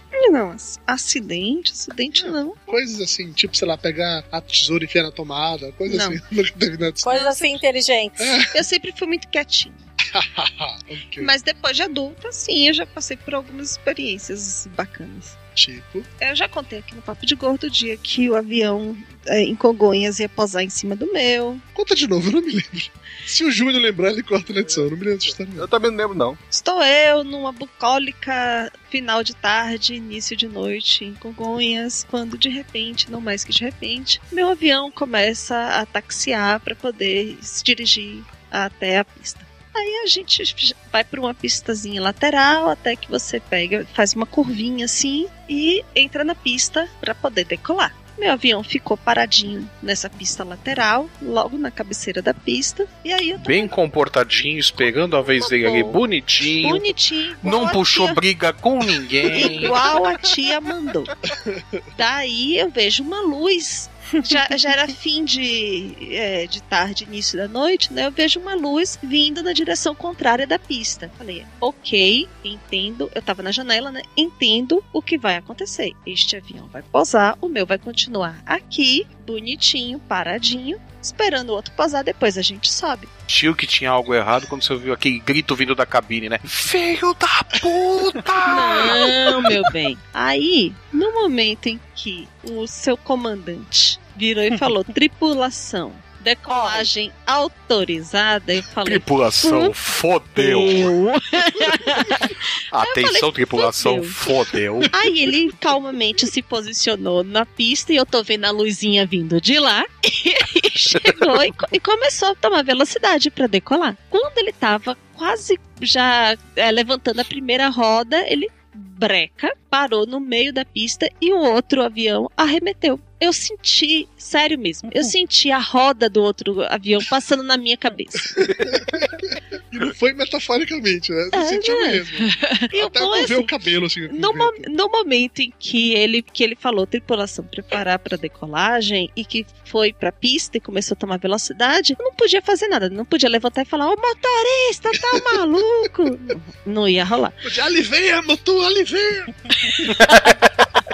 O que eu- o que eu fiz, eu olhei pra cima e falei: É, tô indo. Daqui a pouco eu chego.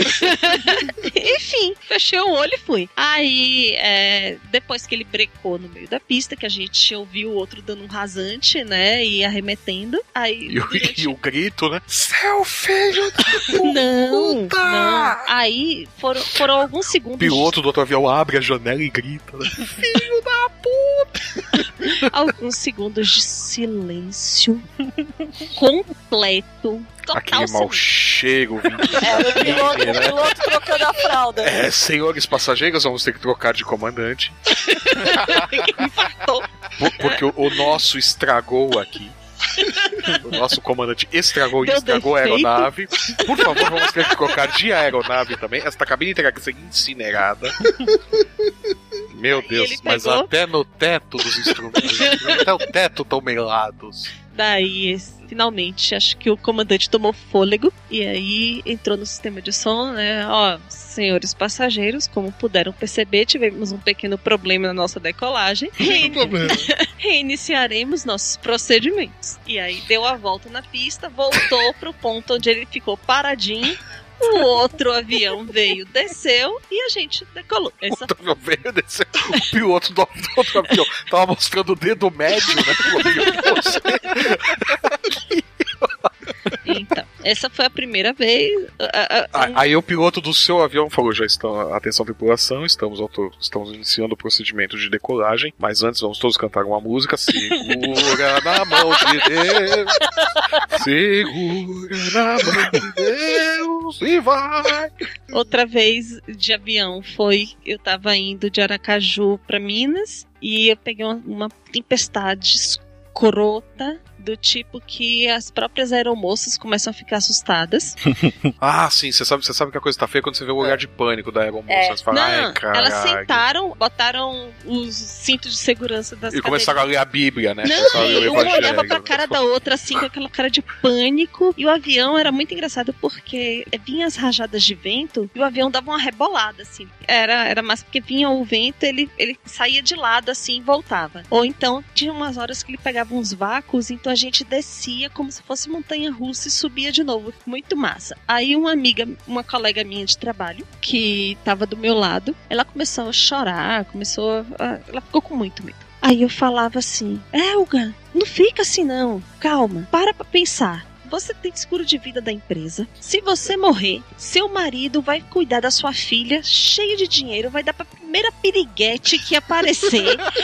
e, não sei, e comecei a inventar um monte de histórias assim do que ia acontecer com a filha dela, que o marido ia pegar, ia fazer, ia acontecer, pra ela se distrair. E aí teve um momento em que ela parou de chorar, ficou com tanta raiva do marido que parou de sentir medo. Mas nesse momento. E aí ela, de- ela desceu, quando, vocês pousaram o avião, ela ligou e falou, eu quero o divórcio, seu filho da puta. Eu fui buscar ele no aeroporto e falou: Oi, amor, amor, o caralho! Ah, amor, é o caralho, seu filho da puta! Cadê aquela piriguete? Cadê aquela vagabunda? Aí depois falei, ó, você tava começando a perder o controle, eu precisava tirar seu foco de atenção de, pra outra coisa. Ela falou, não importa, cadê aquela vagabunda? Mas naquele dia eu também cheguei, eu olhei pra cima e falei, ó, tô indo. Porque eu fiquei com medo mesmo. Depois da, da segunda, da terceira vez que o avião baixou e subiu de volta no vácuo, eu falei, é, hoje vai. e a terceira vez foi quando a gente foi pro casamento do Jabur, né? É, mas ela não foi avião, a gente. Não, aí a terceira vez, assim, que eu estive próxima da Ah, morte. Sim, sim. Eu não- a gente nunca contou essa história no Papo de Gordo, a gente contou essa história no Pirata Cast, no Papo de Gordo. Acho Não, vocês contaram essa história no Papo de Gordo também. Sim. É, Sério? contaram, sim, contaram. Sim, Ah, sim. que triste, Sim, que triste, a sim. história é tão boa. No casa... Não. ah, naquele dia do casamento do Jabur, que todo mundo beliscou o assento sem tirar. Beliscou? Beliscou, tem, tem nego que tá tirando couro da, da, da Kombi até hoje da bunda. né? Pois é. Tá tirando o tecido do assento até agora, né? Vai no banheiro e fala, nossa, mas ainda tem tecido aqui, porra. Traficantes do Rio, um É. beijo no coração. Esse, esse negócio de tirar tecido é uma coisa legal que eu lembrei. Desse, daquele acidente que eu contei mais cedo, eu fiquei cinco anos tirando caco de vidro da minha cabeça. Ele brotava assim, tipo espinha, sabe? Você pum, saía, pulava um caquinho de vidro do, do- da minha cabeça. Nossa! gente, que É. coisa agradável. Foi legal, foi legal. Deve ter sido, né? Deve ter sido super agradável. Eu não me lembro em qual programa a gente contou a história do casamento do Jabu, então só linhas gerais. Basicamente, a gente tava no casamento do Jabu, que era em Bangu. A gente tava numa van e essa van seguindo o GPS, entrou na favela, os traficantes apontaram armas pra gente. Não sei se eram traficantes ou milicianos, não faço a menor ideia. Apontaram armas pra gente, a gente entrou em desespero, todo mundo deu aquela mordida gostosa no, No assento. no assento. Mas graças a Deus ninguém morreu, saímos vivos. Foi o mais perto que eu cheguei de um R15. Espero que nunca mais chegue tão perto de um R15 assim. Quando fala que os bandidos do Rio são pessoas malvadas, você tem que falar, não, aqueles lá eram gente boas, pô. É, Ou profissionais. não, né? sério. Tirando os que estavam cercando a van e colocando uma- um cano de AR-15 em cada um dos vidros da van, ou seja, na- quase na cabeça de todo mundo, um- o único que conversou com a gente foi mais educado do que a pessoa do hotel. Foi. Do é que a, a O cara foi recepcionista do super hotel. simpático, perguntou se a gente tava perdido, o que tava fazendo aqui. A gente falou que tá vindo pro casamento. Ensinou o caminho. Ensinou o caminho, mandou a gente dar meia volta e sair. Foi super de boa. O cara, o cara tava preparado realmente pra, pra receber os Padrão turistas. FIFA. Padrão FIFA. Não, assim, eu- meu trauma foi tão grande que eu não voltei no Rio desde então. E quando eu tava eu e Mayra no carro, eu saí do Rio de Janeiro e que eu caí na. Na Dutra. Na Dutra. Aí eu fiz estilo Reginaldo Farinha e vale tudo, dando banana pro Rio de Janeiro, saca? Assim, ah, vai se fuder! Rio de Janeiro, aqui você. E Você não você- me pegou dessa vez, não, eu tô vivo! E você ainda falou que se sua alma tiver vergonha, na cara, não volta lá nem depois de morto, é isso É aí. claro, você- vai pra Margosa, que eles tocam fogo da delegacia, porra. Cara, nem brinco porque a delegacia de Amargosa era a casa da minha irmã, velho. Jogaram fogo na casa da minha irmã. Nem brinca com isso, muito tenso essa parada. Ainda bem que eu não tava lá. Eu, Balena, você já correu risco de vida alguma vez? Não. Como não, meu Balena? Não, ah, eu sou uma pessoa que eu não vivo. Eu fico dentro de casa, dentro de casa não acontece nada. é porque o marido dela nunca chegou de surpresa em casa. É que eu sou, é que eu Ai, sou por isso ela não casada. correu risco de vida. É que eu sou casada com engenheiro de segurança. Mas eu não tenho culpa. Que, que piada boa essa. Mas é a verdade. Não, mas eu sei. Ah, o máximo que aconteceu comigo quando eu tinha 5 anos, eu caí de uma gangorra e dei com o olho num tijolo.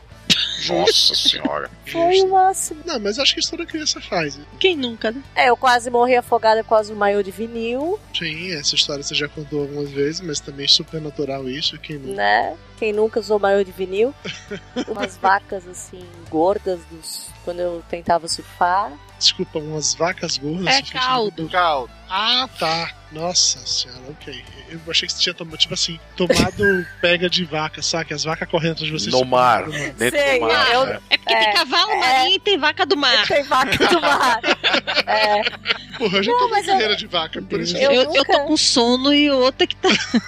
É, delirando. O, o Lúcio, ele ia contar a história, uma história pra gente, que foi do acidente de carro que ele teve uma vez no ônibus e tal, e que... Parece acidente de carro ou não? É, ficou Acidente... meio confuso. Desculpa, é que o ônibus Ele, é um ele, carro. ele, ele, ele tava, ele tava levando o carro dentro do ônibus. Isso. Começou a, Ah, mer- começou, era, era começou a merda tá aí, bom. começou a É. merda aí. Não, era um acidente de automobilístico, ele estava na estrada, ele estava dentro do ônibus. Ele contou que assim, ele basicamente ele sentou em uma cadeira que não era a cadeira que ele deveria estar sentado Hum, hum. e rolou um acidente e a pessoa que estava na cadeira que ele deveria ter sentado morreu. E, assim, eu acho que até hoje a morte tá buscando pelo Lúcio, saca? Sabe aquele filme lá? Filme, aham, premonição. Você tem a premonição, você sai a morte e fica perseguindo. Eu acho que até hoje ela tá perseguindo o Lúcio. Alguém já passou por algo desse tipo? De você estava num lugar onde momentos depois algo bizarro aconteceu ou vice-versa? Não, cara, experiência de quase morte eu só tenho mesmo por causa dos meus pais, né? Eu era uma criança que era alérgico à vida. E seus Quando- pais não tinham um pingo de juízo. Não, não tinha, não tinha. Não tinha. É. Come- começa É muito sempre bem. Eu, eu recém-nascido, devia ter um mês. Nasci. dois. Nascido. Nascido. Eu nasci. Eu sou carioca, por favor, perdoem, deixe, deixe, deixe. Ah, agora você é carioca. Não É, tu não é de Niterói? tá. Eu sou ah, de você é Niterói, carioca. Então tu Ah. não é carioca, me desculpa. Pode ser fluminense, mas carioca tu não é. Carioca é minha filha que nasceu na Tijuca. Vai, continua do seu Hum, nascido. Nossa, tá bom. Tapa na cara da sociedade, você viu? Beijo na, beijinho no ombro dos recados. Ó, fecha a porta. E eu, recém-nascido, é, minha família costumava alugar uma casa no- e saíam do lugar que tem praia na porta de casa e iam pra puta que pariu num outro lugar pra ir pra praia. Então eles iam ficar pra Cabo Frio, Maricá, coisa do tipo. E numa dessas idas, eu, recém-nascido, a primeira viagem minha, fui lá, o Júnior lá, pequeno, feto, pequenininho. Tá lá muito bem, isso a minha família sempre foi muito grande e espalhafatosa. Aconteceu o quê? Meu, meu tio e minha mãe estavam na cozinha. Meu tio derrubou uma panela em cima do botijão de gás. Aquele negócio do botijão de gás que fecha e abre, quebrou. E começou a jogar gás pra tudo que era lugar da casa. Conta a minha família, porque isso aí eu não, não tenho presença, né? Porque eu não, não tinha como lembrar, que foi um desespero e todo mundo saiu correndo da casa. E te deixaram. Dez minutos depois, sentiram falta de alguma coisa. E lembraram que tinha uma criança dentro de Sentiram casa. falta, não. Sentiram falta de alguma coisa. Aí o priminho foi lá e buscou. Ai, es- tinha esquecido meu chinelo lá dentro. Voltou. Aí, 15 minutos depois, a mãe vai. Mas ainda tá faltando alguma Esqueci coisa. meu óculos, meus óculos escuros lá dentro. E o, e o pior de tudo é que você pensa assim, a mãe saiu correndo. Não, a mãe começou a sentar a chorar, o tio, que seria o homem da casa, etc, tal, que na hora meu, meu avô e meu pai não estavam, começou a, vomitar passar mal. Acabou, minha avó não sabia o que fazer, ficou sem ação. Acabou que meu, minha tia que saiu correndo pra dentro de casa pra pegar a criança, porque se dependesse dos outros, tava, tava, a criança tava morta, entendeu?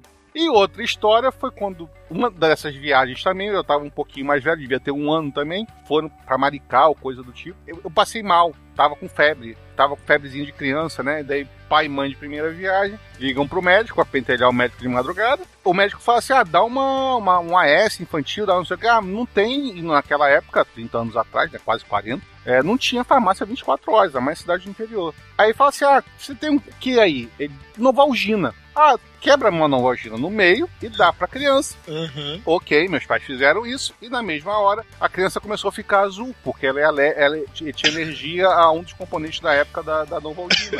entendeu? De pirona, Então- provavelmente. Não, era sulfa. Nem tem mais hoje em dia na, na Novalgina. Então foi um desespero. Por que será, né? A criança azul como teve que sair correndo pro hospital. Parecia um Smurf, né? Entendeu? E quase morrendo de. Quase morreu de choque anafilático. Isso, meus pais fizeram isso, mesmo sabendo que eu já. Qualquer mordida de inseto era um negócio. Eu, eu tomo antialérgico desde que eu tinha, sei lá, zero ano de vida. Eu, se eu ia pro sol, eu ficava vermelho empolado, entendeu? Era, era, era praticamente um desespero de causa. Então, eu só estou vivo hoje, é que nem o Dudu, só tá vivo hoje pela tecnologia, pela medicina. Isso tá muita graça, tá? Caralho, Júlio, você é alérgico à vida. Que sensacional isso, mano. Alérgico à vida, bicho. É, é complicado, cara. E isso, pra uma criança em 1976, era muito difícil, Porra. O, Jú- o Júnior é incompatível com a vida, coitado.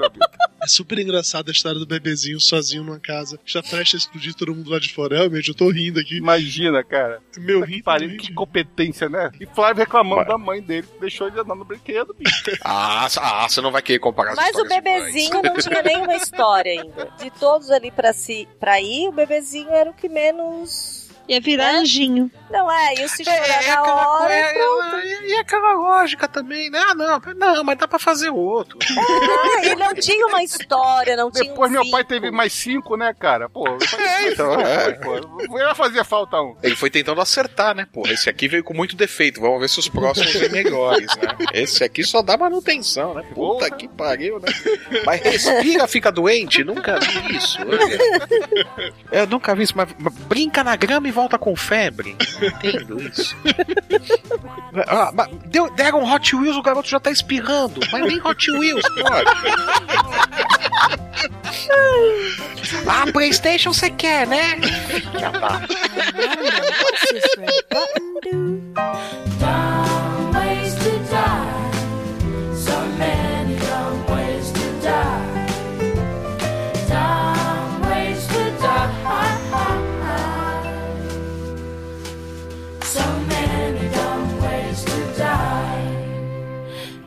Up like a moose during hunting season.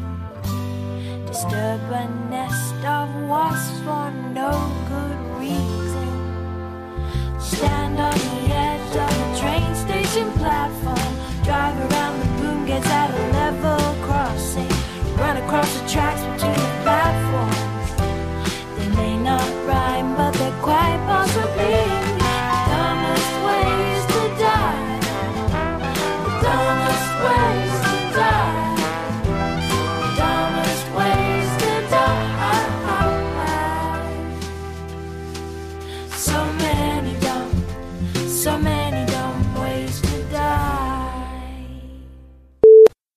Vocês perderam o Júnior aqui fazendo mimimi, que tá com saudade de mim, que eu não falo mais com ele. Não fala mais, não cuida mais de mim, me pergunta se eu tô bem, só não me manda mais fofoca no Facebook. Eu também nunca recebo fofoca do Facebook. Por que isso? Não recebe o quê, Bala? A gente tro- trocando fofoca no, no grupo lá do WhatsApp, como você não recebe? Ah, é verdade, verdade. Júnior que tá passando informação falsa, então. Inclusive, a última fofoca dessas foi o próprio Júnior que me passou no WhatsApp, que eu passei adiante pra vocês, entendeu? Sou um anjo. É, eu não acredito em você, não. Não, cara, tu não viu arrancar rápido as primas do meu marido comigo? Porque eu falei que, acho uma- que eu acho que quem mora no exterior tem que, tem que justificar o voto, não tem que votar? Não, não vi Meu isso. Deus, quase apanhei. Você não quase apanhou porque imagino que elas devem morar no exterior, imagino eu, né? Não, depois eu me toquei que Hum. tem uma que mora no exterior e votou no Aécio. Ah, aí você tá vendo? Você tá Pois vendo é. que essas funcionam? Então, é Ela assim. não gosta dessa menina, entendeu? Aham. Aí falou isso, aí- aí o pessoal pegou. Depois que eu me toquei. Mas, porra, não posso achar ruim? Não, não pode. Tá na Constituição que você não pode achar ruim, inclusive. Se você Ah, sabe. não, disso. postaram Constituição pra mim. Você tá muito engraçadinha hoje, Valena. Mas sério, a guria postou na minha página que todo mundo tem direito de dar opinião, mas elas estavam todas lá criticando a mim, entendeu? Assim, você tem direito a dar opinião, desde que a sua opinião seja igual à minha. é assim Exatamente. Tá Só que como eu sou, eu acho que eu vou ser convidada a me retirar daquela família. Cara, eu sou, eu sou assim, meio comunista desde pequena, né? Eu percebo que você tem ondas comunistas, porque assim, a Iva é comunista, o Conrad ele é petista mesmo. Você não sabia que ele era petista? Não, eu não sabia, não sabia. É tipo ser gay é escondido? Nossa, Dudu, você é muito ingênuo. Eu é a primeira vez na minha vida que eu tô votando no PT. Eu, eu me surpreendi porque Não, assim. sério, você prefere, você prefere o PT do que o Aécio, Elba? Pelo amor de Deus. Flávio, mesmo com tudo que o PT faz, ainda é melhor que o S. Ah, não vamos discutir política, por favor. Não, tá? sabe qual é? Eu tenho Não, não. eu sou eu sou traumatizada com o PSDB desde a época que eu tava na faculdade do governo Fernando Henrique, cara. Ah, você fazia parte de Grêmio. Nunca. eu Algum professor de história. Não, então, convenceu. então, então o Fernando Henrique foi lá da palestra. Ele chegou lá. Não, cara, o PSDB fudeu bonito com as universidades. Elba! Assim não pode, assim não dá. Elba! Você não pode, você não pode, você não dá. Cara, eu convenci Aí meu pai a não votar no Aécio. Olha, lamento dizer que você não vai conseguir isso comigo, viu? É. Sinto Pois é. E nem comigo, eu, Beto, eu gosto de você, lamenta. mas não tanto. A gente lamenta só. Uhum. Eu, eu lamento mais quatro anos de Dilma. É, Assim como eu faço parte da elite branca paulistana baiana, Tu não é elite branca paulistana, meu filho. Eu Tu sou é elite nordestino. é, Balena, se eu votei no Aécio, se eu vou votar no Aécio, eu claramente sou elite branca paulistana, você não sabia disso? Só elite branca paulistana, coxinha reaça, vota no Aécio, porra. Tu viu? É assim que Tu viu? funciona. Tu viu a boneca que eu compartilhei com a Vivian?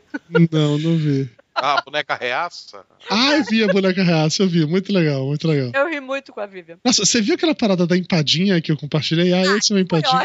Então, cara, é muito engraçado. Eu ri pra caralho quando eu compartilhei. Aí eu fui olhar as pessoas que compartilharam meu compartilhamento e tal. Várias levando a sério, saca? Mas tipo o assim. povo leva a sério. é Ah, cara, mas não dá, bicho, não dá, pelo amor de Deus. Não pode levar a sério essas coisas. Nós somos reaças porque nós, nós queremos a mudança do atual governo. Isso nos faz reaça, entendeu? Então eu fico no risoles mesmo. assim. Uma coisa também que pesa contra o Aécio é que geneticamente ele é predisposto a morrer antes da posse. né? A gente tem que lembrar disso. Papo de gordo. Com a gente é menos comida e mais conversa.